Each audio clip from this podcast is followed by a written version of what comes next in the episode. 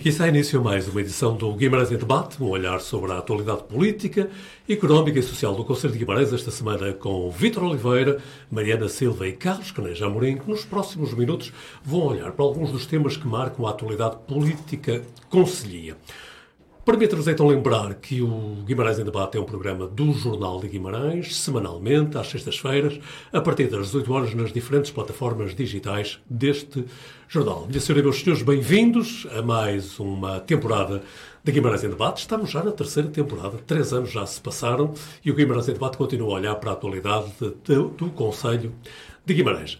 Esta semana, o Vitor Oliveira acha que devemos colorir de verde a primeira parte do programa. Isto a propósito de uma análise que pretendo fazer às três cidades candidatas à capital verde europeia, juntamente com Guimarães, Graz na Áustria e Vilnius na Lituânia. Olhar também, pretendo Vitor Oliveira e desafio o painel, olhar também para a Green Week que decorre este fim de semana em Guimarães, mais ali pelas imediações do Jardim da Alameda de Sandamas.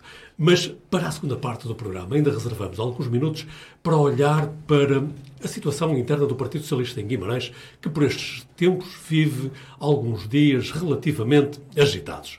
Bom, são estes os temas que propomos para conseguir merecer a sua confiança e para nos acompanhar neste tempo de liberdade que são as edições semanais do Guimarães em Debate.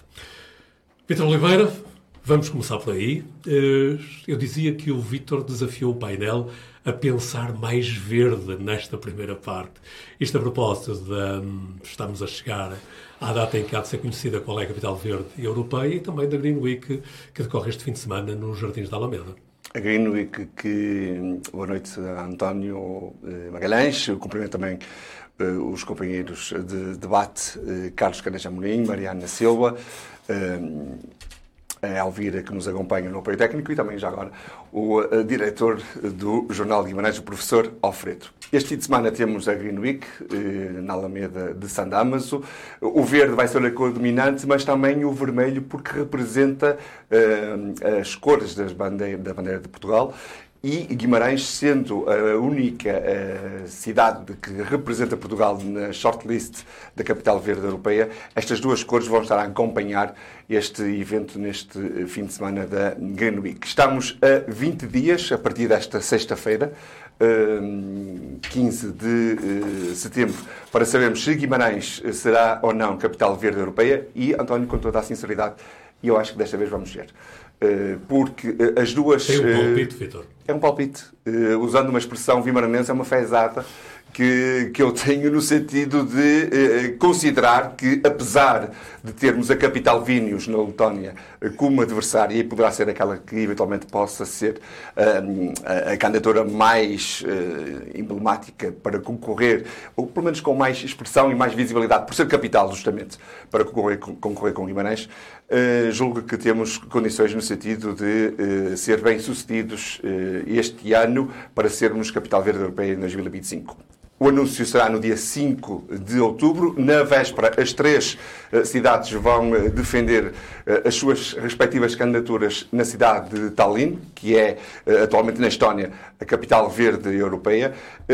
já foram enviados os respectivos planos de comunicação, isto para percebermos como é que funciona uma candidatura à capital verde europeia, que é em tudo hum, semelhante a uma capital europeia da cultura. Este é simplesmente é o valor do Guimarães Debate também. Simplesmente... Fazer pedagogia. Sim, até para as pessoas eh, saberem do que estamos a falar e não é algo de abstrato. Em Lisboa não correu como eventualmente estariam esperados, porque foi na, em 2020, no ano da, da, da pandemia, e uh, muitos dos eventos foram uh, adiados e cancelados, portanto, e não se realizaram. Portanto, daí uh, a Capital Verde Europeia em Portugal, em 2020, quando Guimarães também concorreu e ficou em quinto lugar, não ter tido a visibilidade e a expressão como se calhar eventualmente muito, muitos de nós julgaríamos. É na Estónia a apresentação, a defesa das candidaturas, o plano de comunicação já foi comunicado pelas três uh, candidaturas. O que é que isto significa?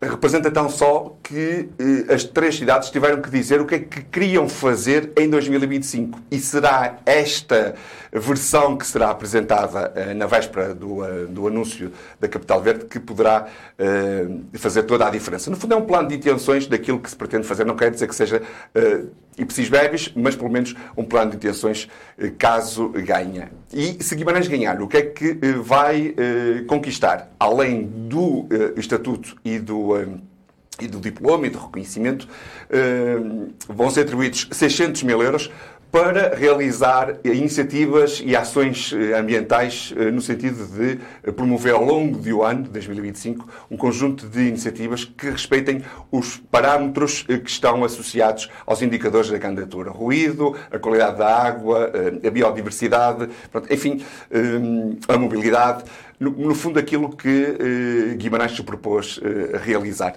Eu não sei se, eventualmente, António, para não querer monopolizar, eh, se ficaremos nesta. Sim, mas só gostava de, gostava de ouvir um comentário sobre a Green Week, porque parece que este ano há uma vontade de fazer algo que nunca foi feito, pelo menos, repare, presença de um ministro, o ministro Duarte Cordeiro, eh, concerto de Carolina Deslandes, e depois um espetáculo com 200 drones, por exemplo. Vai ser algo que vai marcar a semana.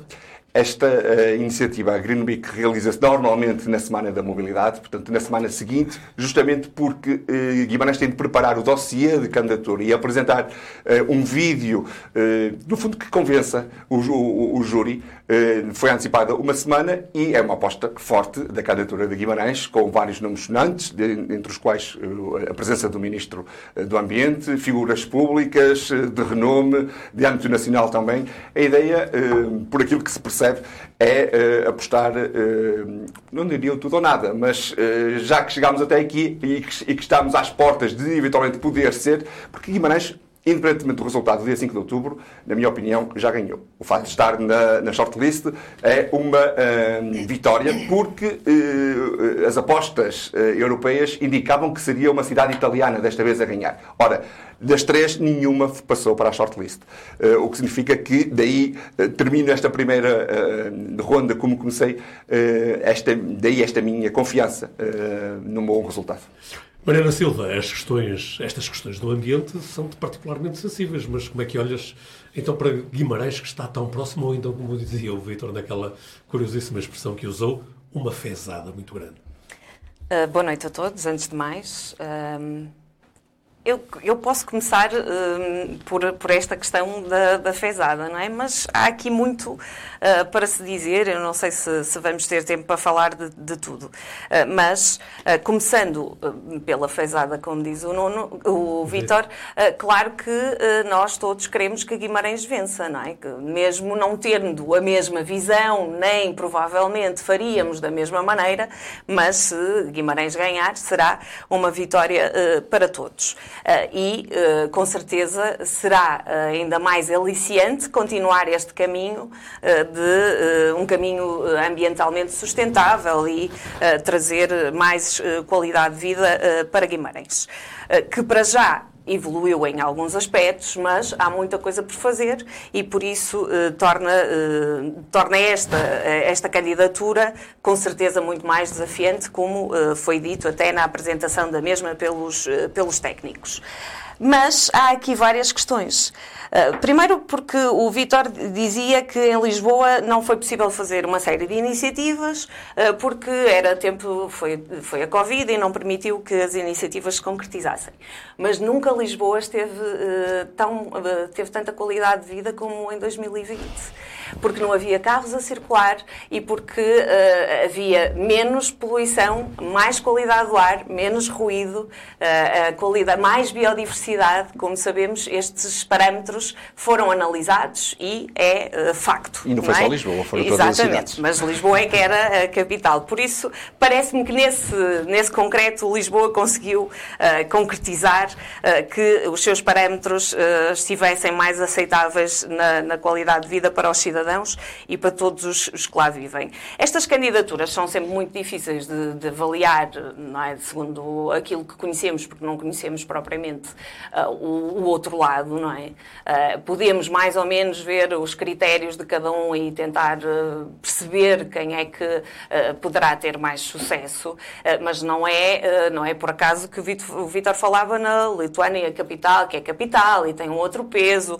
e, e há aqui todas as outras questões. Guimarães fica no norte do país, também a cultura influencia, há aqui todo um, todo um conjunto de parâmetros que pode, que pode pesar nesta, nesta, nesta classificação. Mas se vencermos, será uma vitória para todos, como, como já disse. Quanto à Green Week. Sobre a Green Week, exatamente. Então, tanto há para dizer. Um, e ainda não aconteceu. Depois de acontecer, acho que devíamos voltar a este tema. Uh, então, uh, aqui nasceu Portugal e aqui vai morrer a língua portuguesa, não é?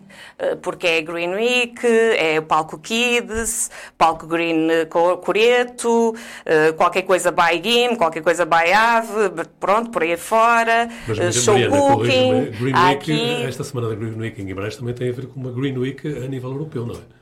Sim, mas nós somos portugueses, claro. correto? Podemos claro. traduzir. E depois, para mandar para lá para fora, para eles verem como nós somos uh, cumpridores e fizemos aqui todo um plano, traduzimos tudo, não é? Não precisamos estar a traduzir já.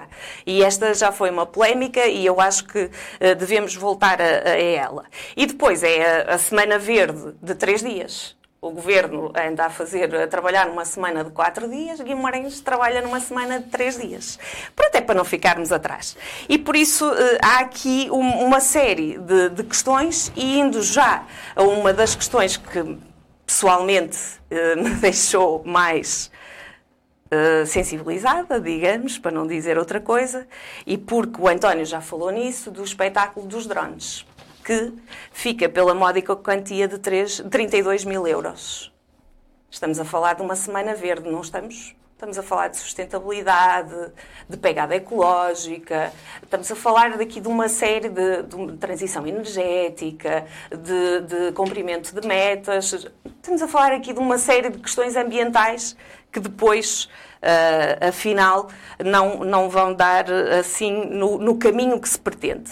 Porque dizia, dizíamos também aqui já no início do programa que estamos a apostar tudo, Guimarães está a apostar tudo nesta semana e pelos vistos e a seguir fala ao Canejo, eu vou-lhe já dar a dica uh, que uh, espero que ele fale no centralismo, porque não há mais centralismo do que nesta Semana Verde. Se há centralismo é nesta Semana Verde.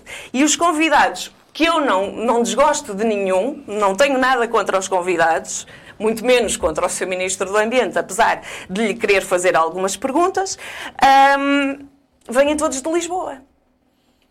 Por isso não sei qual é a pegada ecológica de cada um destes convidados. Para não falar do, do outro, do, outro, uh, do, do, outro lado.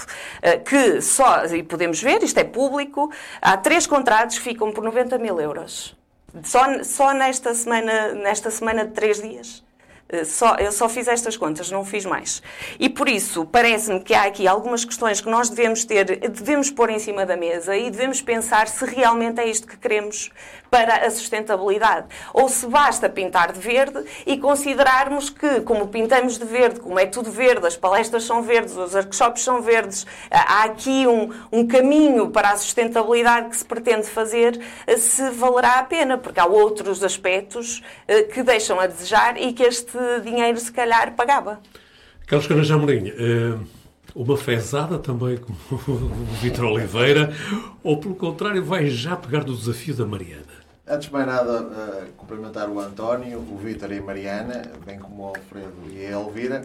Um, eu faria aqui uma análise, primeiro, um, em termos de leitura dos sinais. Uh, não estou em FAF, nem sou o bruxo de FAF, mas os sinais apontam para a fezada. Quais são os sinais?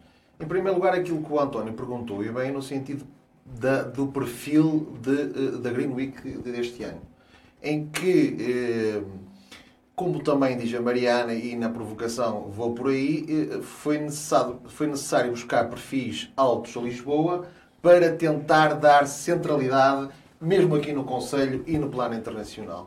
Ao fazê-lo, indicia que alguém sabe mais do que o que nós sabemos. Porque, de facto, nós normalmente só damos centralidade a um tema quando é do nosso benefício que, que esse tema tenha centralidade. Portanto, eu julgarei que há aqui, estamos aqui na antecâmara de ser anunciado Guimarães como capital verde europeia. E que será, como os meus colegas de painel disseram, uma excelente notícia para Guimarães. Uma excelente notícia para Guimarães por várias ordens de razão, que é o seguinte.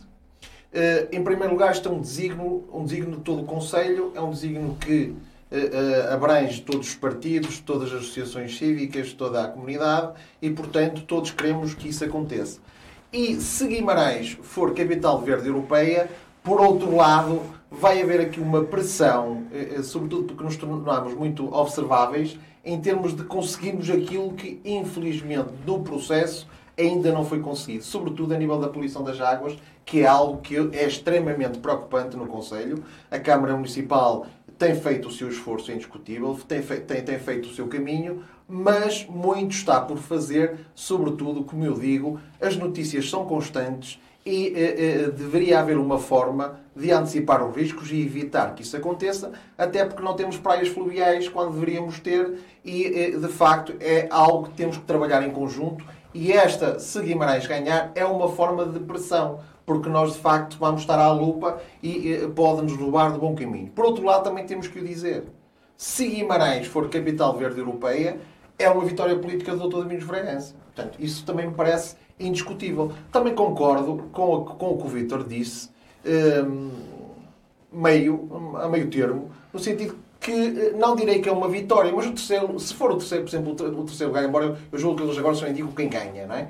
Uh, uh, o, estar nos três primeiros já foi meritório, mas não é uma vitória, é, vitória para mim é ganhar, sobretudo por esta questão dialética. É indiscutível que um caminho tem sido feito. E isso ficará para. fica cá, e isso é bom. Mas para mim a questão de vencer era importante para criar, por um lado, criava aqui um goodwill, um prestígio internacional para Guimarães que é indiscutível, depois de, ter, de termos sido capital eh, europeia da cultura e do desporto, se agora fôssemos do ambiente, seria muito interessante. E sobretudo porque eu digo, é, é esta questão que eu digo de a pressão que passará a haver para que Guimarães de facto como a Mariana, a Mariana deixa ali subentender, há muitas metas que ainda dá muito para fazer e que, que há muito, que, que, há muito caminho a trilhar. Relativamente à Green Week, inclusivamente, importa-me dizer, até a ironia que está subjacente ao programa, que tem lá um pormenor delicioso, que é no sábado vai haver uma silent party em frente à sede do PS no Toral. De facto, o Silent Party acho extraordinário, porque nos tempos que vivemos, e que inclusive vai ser o segundo tema, não deixa de ser. A festa do silêncio. Não deixa de ser ruidoso falar no Silent Party. Aqui falamos, falamos de festa e eu, por, por, por momentos, pensei no partido. Mas, mas de facto, eh, as pessoas, a presença do Ministro do Ambiente julgo que é importante. Eu acho que é importante. O Duarte Cordeiro eh, estará presente como a Mariana diz, há muitas perguntas que, que, que se imporia eh, colocar, mas eh, temos que reconhecer que estar sempre um Ministro da República estar em Guimarães é sempre relevante e, honestamente, o Green Week, da forma como está montada, dá uma boa sensação, um good feeling de que vamos ter boas notícias a 5 de outubro. Muito bem, Vitor Oliveira. Pelo menos pela parte do Carlos Caneja Amorim também parece que alinha com uma fezada. Mas que outras considerações é que nós é que deveríamos estar mais atentos também nesta candidatura para irmos tentar perceber o que é que poderá vir daí? Uma a uma, eh, daí eu ter colocado há pouco a questão se eh, apresentava logo a radiografia que, que, foi feita destas candidaturas ou se fazíamos numa segunda fase. Graz é a segunda maior cidade da Áustria, equivale ao Porto, digamos assim, uh, de, do país austríaco. Tem quase 291 mil habitantes, Guimarães tem 156 mil. Tem um dos centros históricos mais melhor preservados da Europa Central. Está localizada no sul da Áustria, a 200 km da capital Viena. Na sua candidatura, dois pontos fortes: a mobilidade e a sua área verde muito bem cuidada. Uh, provavelmente o principal postal uh, da cidade de, Graça será um parque público uh, que tem, situado num ponto alto de uma colina, bem no centro de, de Graça. a posição geográfica com, da cidade com faz com que esteja muito perto da, da Croácia, a 50 km de Maribor, que foi capital europeia da cultura em 2012, a par de, de Guimarães.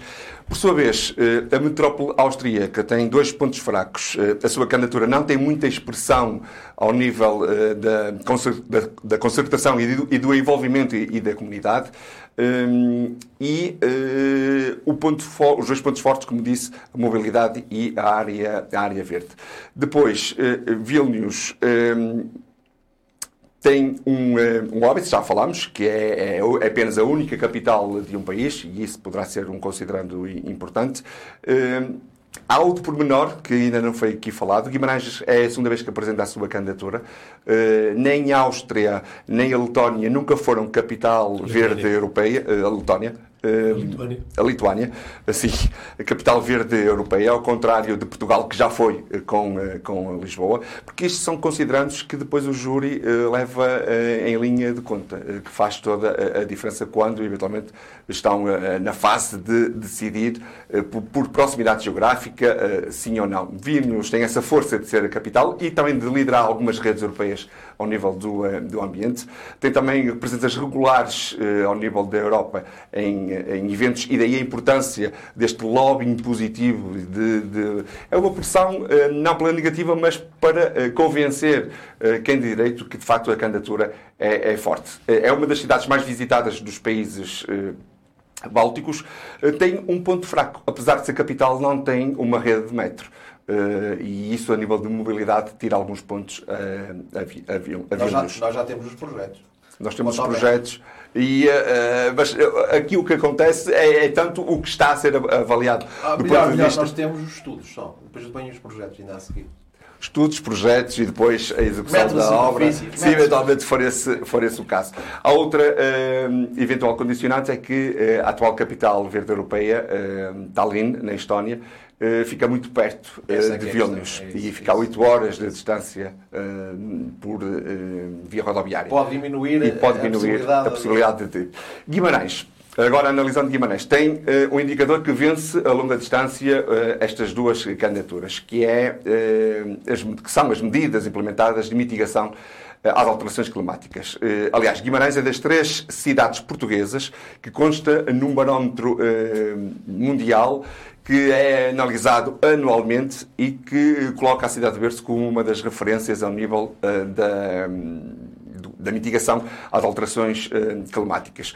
Uh, ou seja, Guimarães, à partida, soma logo dois pontos nos sete indicadores que são avaliados nesta capital uh, verde europeia. Uma é a mitigação às alterações climáticas e o outro a adaptação às alterações climáticas. Além disso, Guimarães tem também o maior número de ecofreguesias, uh, 19, com bandeira verde, uh, da Associação Bandeira Azul da Europa, um prémio bienal que distingue as freguesias com as melhores práticas de sustentabilidade ambiental, socioeconómica e cultural. E, hum, além disso, Guimarães é a capital histórica de Portugal. Não somos capital uh, do país, mas há de ser sempre a capital histórica de Portugal. E esse também poderá ser um argumento uh, a apresentar. E o Vítor Oliveira, enquanto falava, enquanto, enfim, enunciava as vantagens de Guimarães, o Vítor não reparou, obviamente, mas a Mariana sorria com um sorriso assim que quem não está muito de acordo com o que estava a ouvir. Não estava muito convencida, não eu, eu tenho esta dificuldade. Eu não dava para jogar uh, póquer porque via-se logo o jogo na minha cara. Não há póquer uh, Não, não há. Não consigo. Uh, porque é, é, mas, mas depois o, o Vitor até conseguiu uh, alinhar ali as ideias, que eu estava, estava a ver que isto aqui afinal era um paraíso e que eu ainda não tinha percebido, não é? mas pronto, mas lá, lá alinhou ali as ideias. Aquilo que, que, que me deixa, uh, de alguma forma, preocupada, e uh, o Vítor fez aqui uma análise rigorosa e sintética uh, de, destas três candidaturas, ou destas três cidades, mas nós temos é que olhar para aquilo que está a acontecer em Guimarães, não é? E, como é óbvio, o, a nossa candidatura tinha um limite de critérios, a nossa e a deles também, não é? Tinha um limite de critérios, não dava para colocar lá tudo. mas não nos podemos esquecer dos pontos frágeis que tivemos na última candidatura que fizemos ah, e que uh, uh, não estão corrigidos.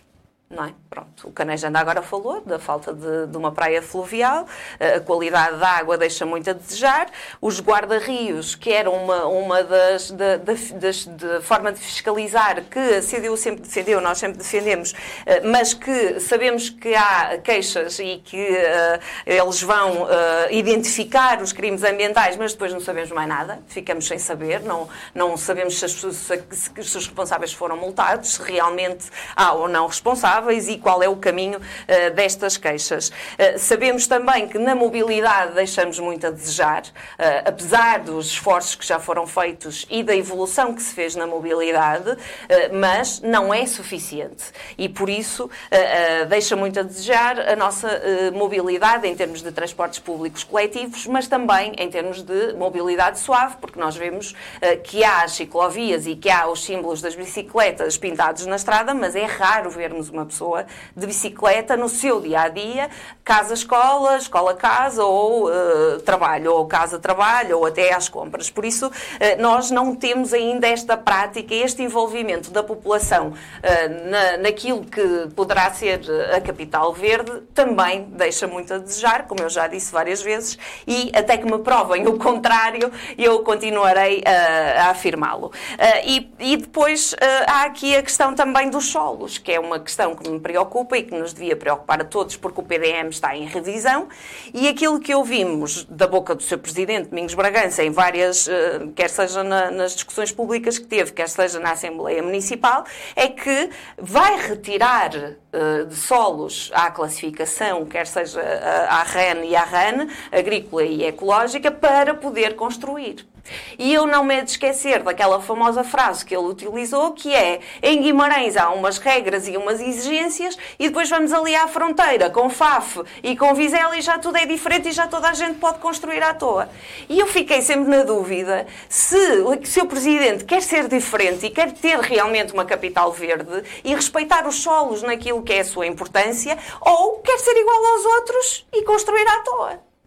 E quando temos um Presidente da Câmara a dizer isto, que não escreveu isto com certeza na sua candidatura, não é? Nem está com certeza, uh, uh, e nem vai dizê-lo com certeza nestas palestras uh, desta Semana Verde, mas já o disse em público, já o afirmou. E por isso preocupa-me que a desclassificação de solos, que é uma coisa muito difícil, que é classificar, classificar solos é muito difícil, desclassificar é no instantinho e faz-se rapidamente. E que alguma oposição também admite que este, é o, que este é o caminho. E quando eu digo alguma oposição, é o PSD. Nós já ouvimos da boca de alguns responsáveis do PSD, publicamente, a dizerem que sim, senhor, que os solos têm que ser libertados para a construção.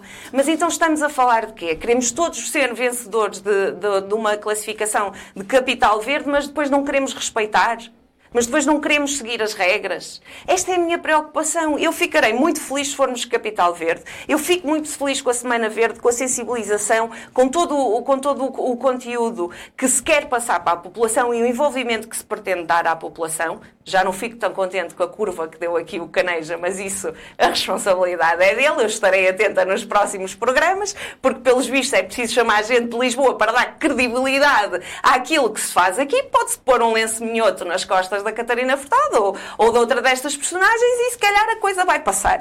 Mas para mim não é preciso trazer ninguém para dar credibilidade. E como é óbvio, eu poderia continuar com o metro, que afinal é estudo, mas não é metro superfície, é metro bus, lembro, relembro. E com a ferrovia, podíamos continuar aqui com uma série de questões que, que estão em cima da mesa e que precisam de ser analisadas uh, friamente e uh, de forma concreta.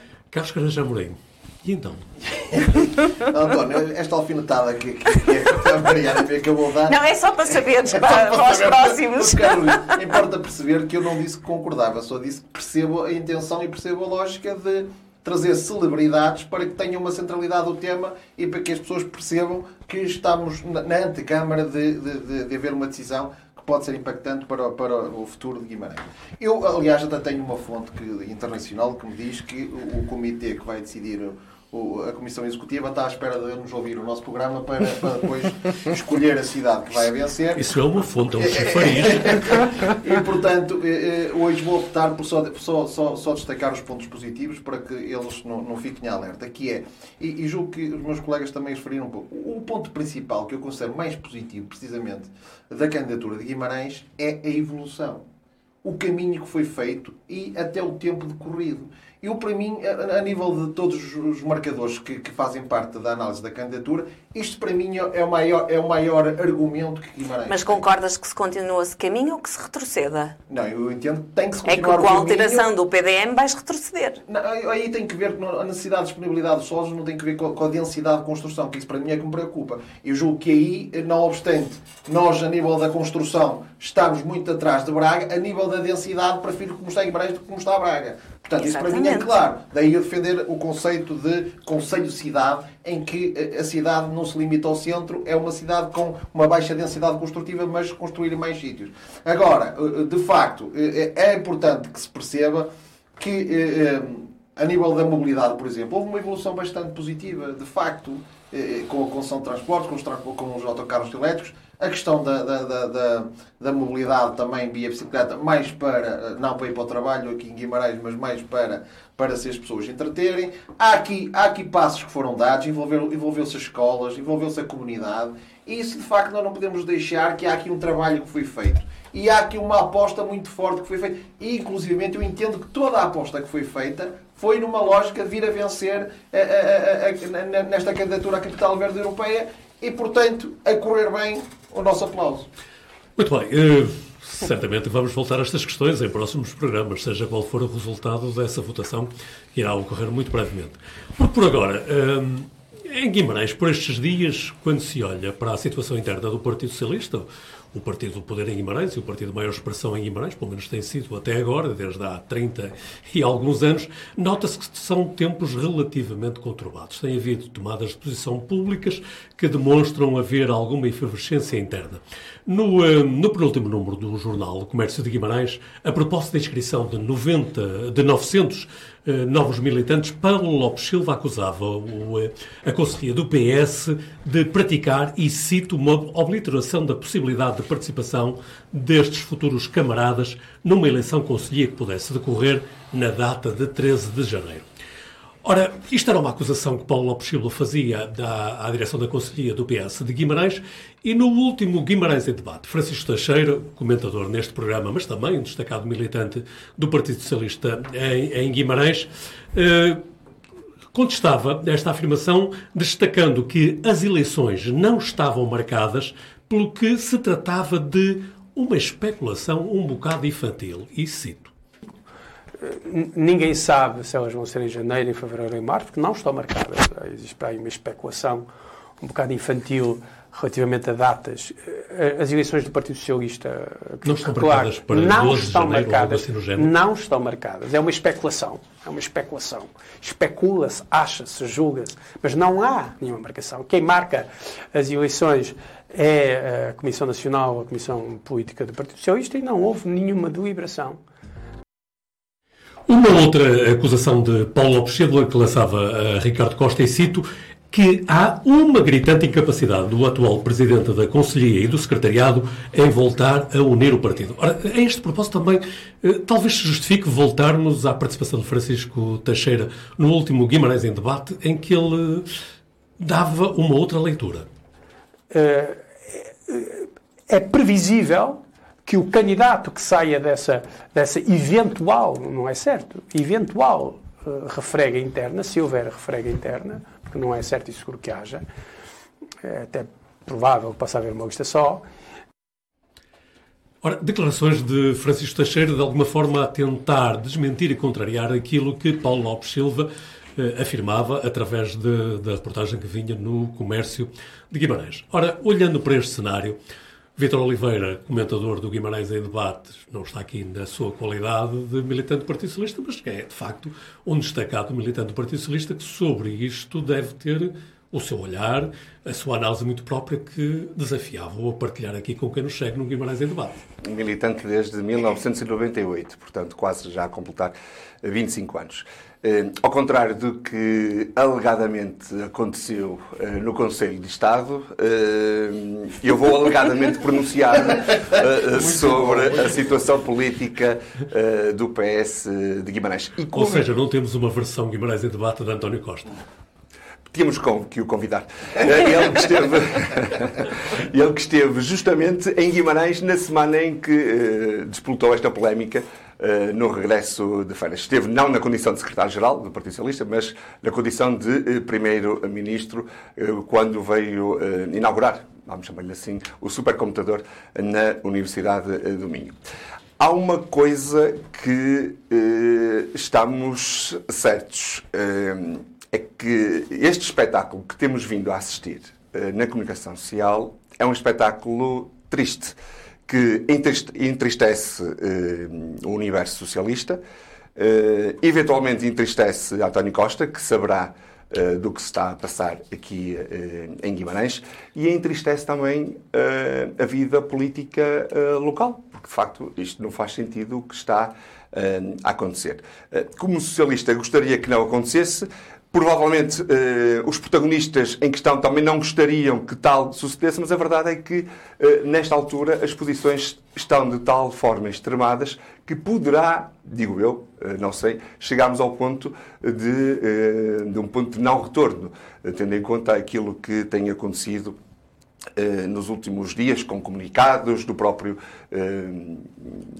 secretariado e, do, e, do, e, do, eh, e da liderança do atual eh, presidente do, eh, do partido. A verdade é que Guimarães precisa de união, o PS Guimarães precisa de união, uma liderança natural, soluções para os grandes desafios.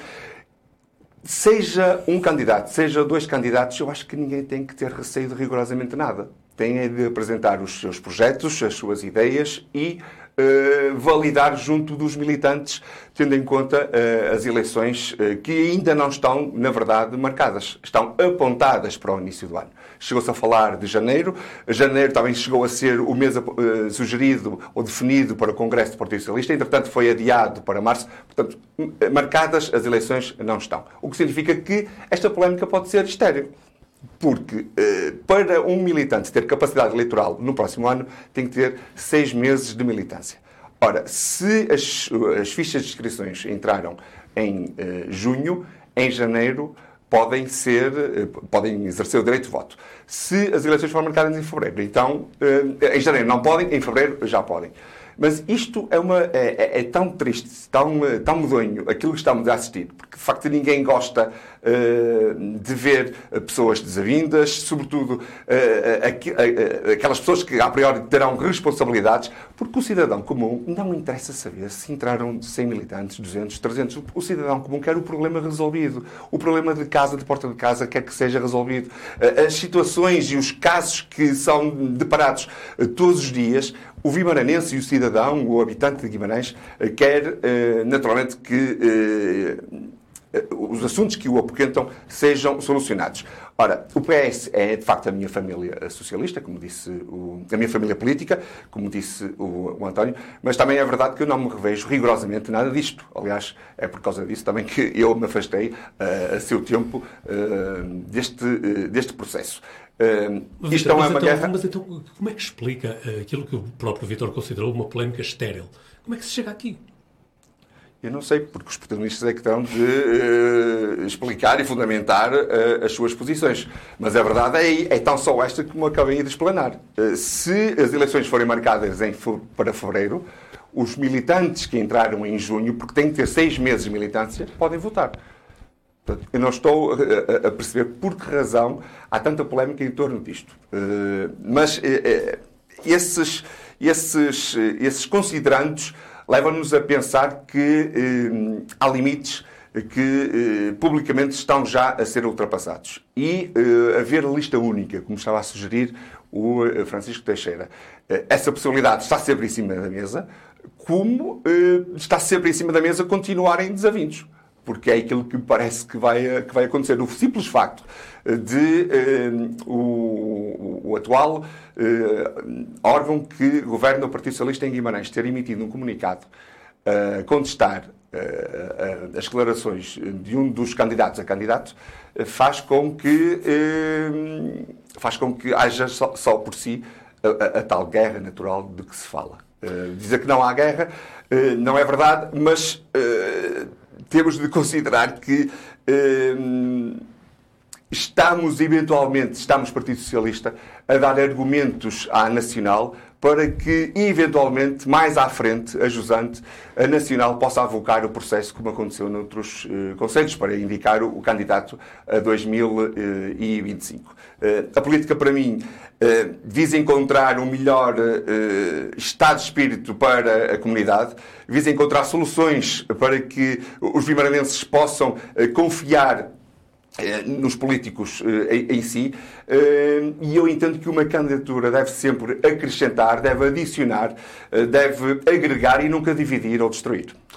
Carlos Carajão Amorim também está aqui no Guimarães em Debate, não na sua qualidade de militante de um partido político, mas enquanto cidadão, mas é inequívoco também, é do, do conhecimento geral. Carlos Carajão Amorim também é um destacado militante do PSD de Guimarães. E eu não, não posso deixar de lhe perguntar como é que do outro lado do Toural se olha para aquilo que se passa na sede do Partido Socialista. António, eu eh, já por diversas vezes nós tocamos aqui na questão de, de, de, das, das questiúnculas que se passam neste momento no Partido Socialista e eu sempre defendi que eh, eh, no que se passa na casa dos outros partidos nós não, deve, não, não tomar posição ou interferir. Exceto quando essas questões começam a ter influência na gestão da coisa pública.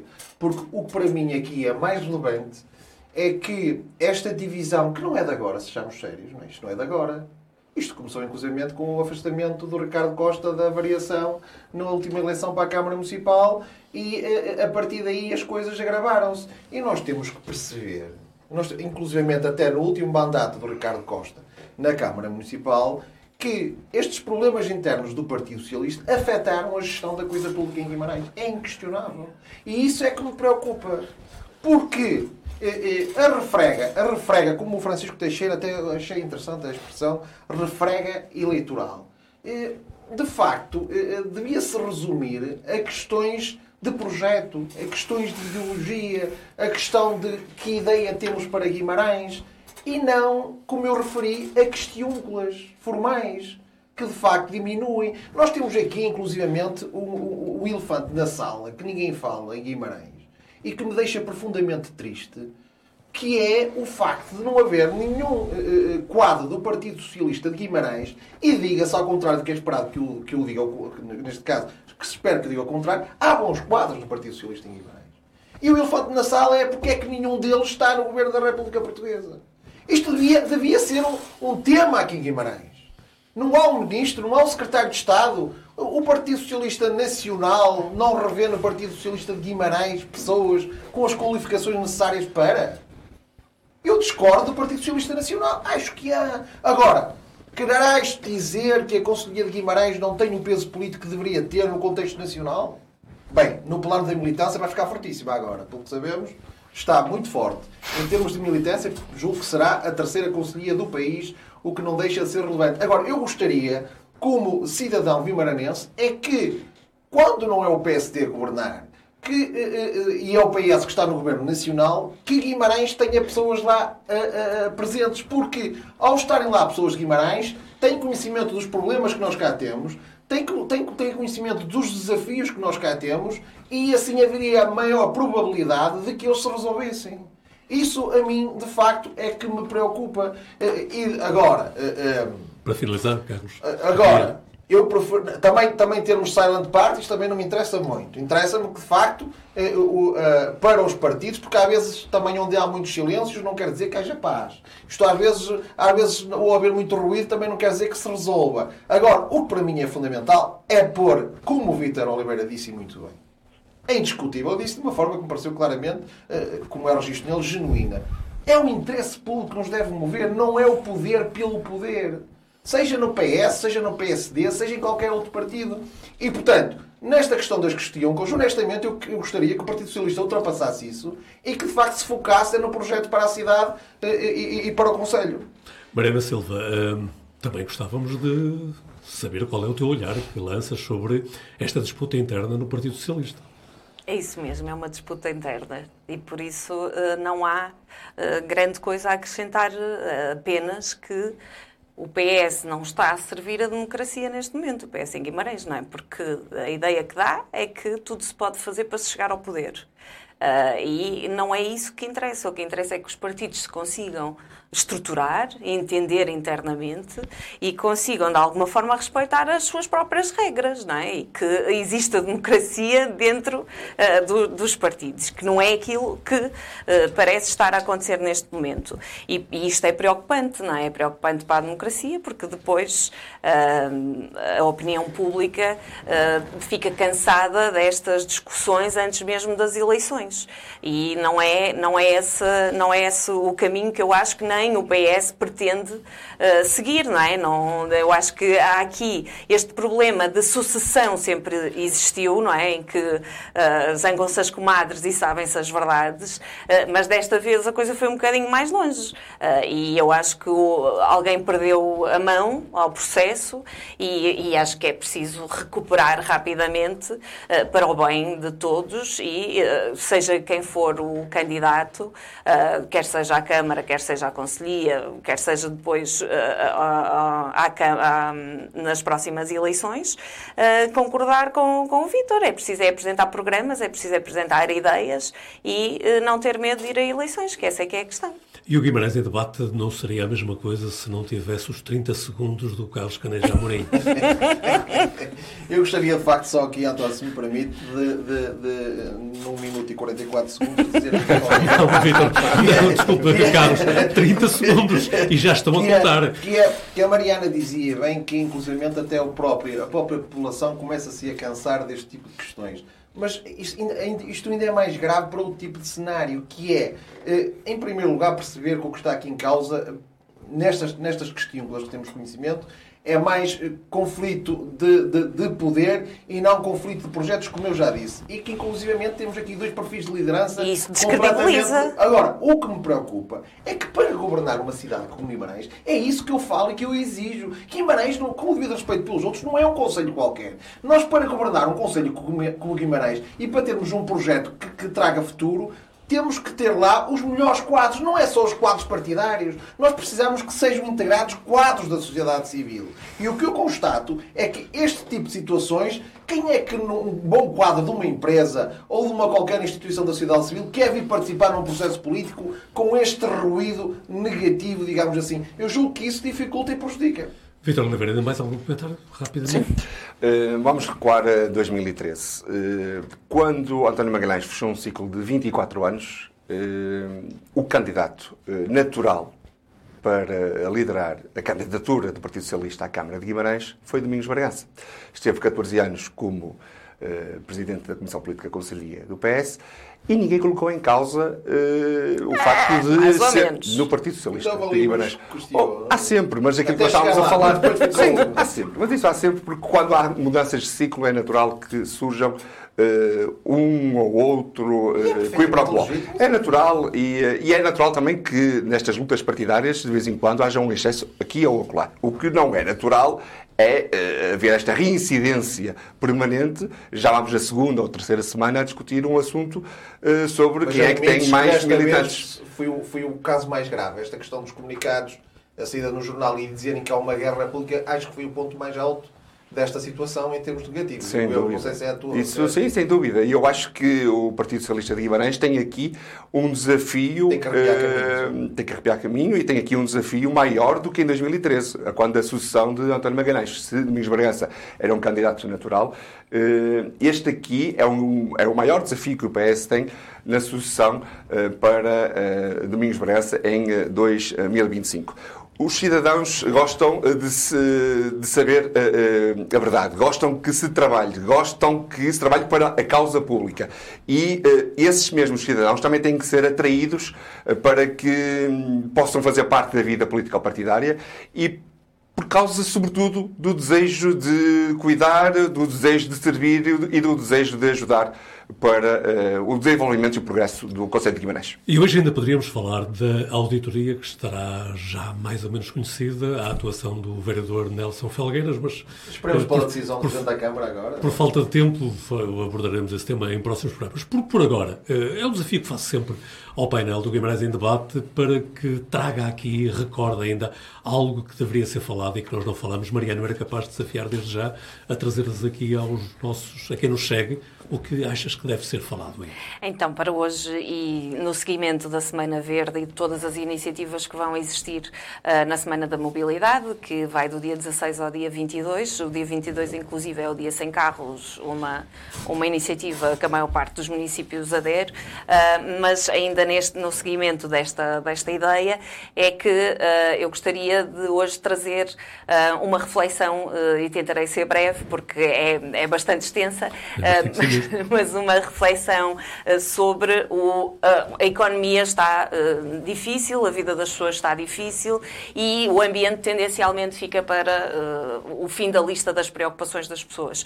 E, e, quando isso acontece, há uma tendência para o poder fazer de forma desregulada os projetos que influenciam em muito o ambiente e a preservação e a conservação da natureza. E já hoje se falou aqui da mitigação e da adaptação às alterações climáticas e, por isso, uh, parece-me que é uh, de todo urgente que todos, uh, todos os atores políticos consigam trazer para a discussão e para a participação cívica a preocupação das pessoas e não ridicularizar quando as pessoas participam e se questionam, quer seja sobre os parques eólicos offshore, quer seja sobre a exploração de lítio, quer seja sobre os parques solares em terrenos e solos eh, férteis para a agricultura. Há aqui todo um mundo uh, de projetos que uh, vão prejudicar e vão hipotecar o futuro dos mais jovens. E para que os mais jovens não digam que a culpa foi nossa, há quem esteja a levantar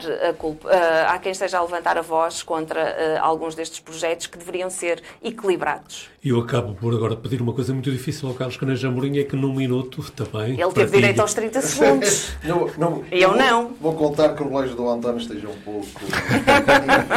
eu, eu noto é que a Mariana está muito feliz, certamente, como é a única jovem aqui do, do, do nosso debate, deve ter recebido já o cheque prenda de livro do António Costa. e, portanto, não, não recebi. E, e, portanto deve estar... Uh, não, agora, uh, queria só, no minuto final, dizer que... Uh, queria um cheque cultura. cheque cultura. aqui no, no numa questão binária que é eh, o Deucalion que foi inaugurado este, este, este, por estes dias em Guimarães, que ainda não está em funcionamento, mas se cumprir tudo aquilo que, que, lhe, é, que, que lhe está associado, faz com que nós tenhamos de facto fé na ciência para desenvolver não só o território nacional, porque isto permite inclusivamente o acesso remoto e, portanto, toda, todo, todo o, o país vai beneficiar deste supercomputador, mas, por outro lado, inclusivamente, o ecossistema empresarial era importante que tivesse acesso a este computador para que, de facto, nós possamos ter fé na ciência e no desenvolvimento. Relativamente à fé, queria também, de uma forma breve, falar na peregrinação à Penha, porque, de facto, a multidão foi excepcional e eh, eh, eu direi que estamos num período de fé em tempo de cólera, porque de facto a Igreja está a ser massacrada e com justiça, eh, diga-se, relativamente à questão dos abusos, mas não deixa de ser emocionante a forma como as pessoas não deixam de ter a sua fé. E eu, inclusivamente, a minha filha de 6 anos e o Vicente de 8 fizeram questão de fazer o caminho com a mãe e conseguiram chegar à PEN. Vitor Oliveira, e então para este minuto final? Só para terminar, a política, eh, seja social, seja desportiva, seja a nossa política doméstica, seja a política cultural, eh, tem de ser credível e tem de estar eh, a política ambiental, porque não, estamos na semana verde, tem de ser credível e tem de estar credibilizada. Urge inaugurar novos modelos de gestão fundados na cidadania e um dos nomes que eu hoje trago aqui nesta parte final é o nome de Dulce Félix, que é uma desportista de Guimarães que tem estes requisitos, estas características que acabei de elencar. É uma cidadã de Guimarães, está sempre associada a causas sociais e não só. É uma das atletas mais brilhantes da cidade de Berço no atletismo feminino. Anunciou o final da sua carreira para o final desta época, 2023-2024. A nossa memória Guimarães, em Guimarães guarda o nome de Aurora Cunha, mas também o dos Gêmeos Castro. Aurora Cunha que tem o nome de pavilhão em Ronfe, os Gêmeos Castro que tem o nome da pista uh, atribuída a, a, Dionísio e ao Domingos uh, Castro. Uh, vai terminar a sua carreira, vai tentar ainda uma vaga nos Jogos Olímpicos em 2024 e, sobretudo, vai transportar consigo sempre o símbolo de uma geração que inspirou outras gerações a seguir a prática desportiva. E assim chegamos ao final de mais uma edição de Guimarães em Debate, um olhar sobre a atualidade política, económica e social no Conselho de Guimarães, com a promessa de que regressaremos dois a oito dias com outros temas e outros protagonistas por agora. É só mesmo recordar que poderá continuar a seguir-nos nas diferentes plataformas digitais do Jornal de Guimarães.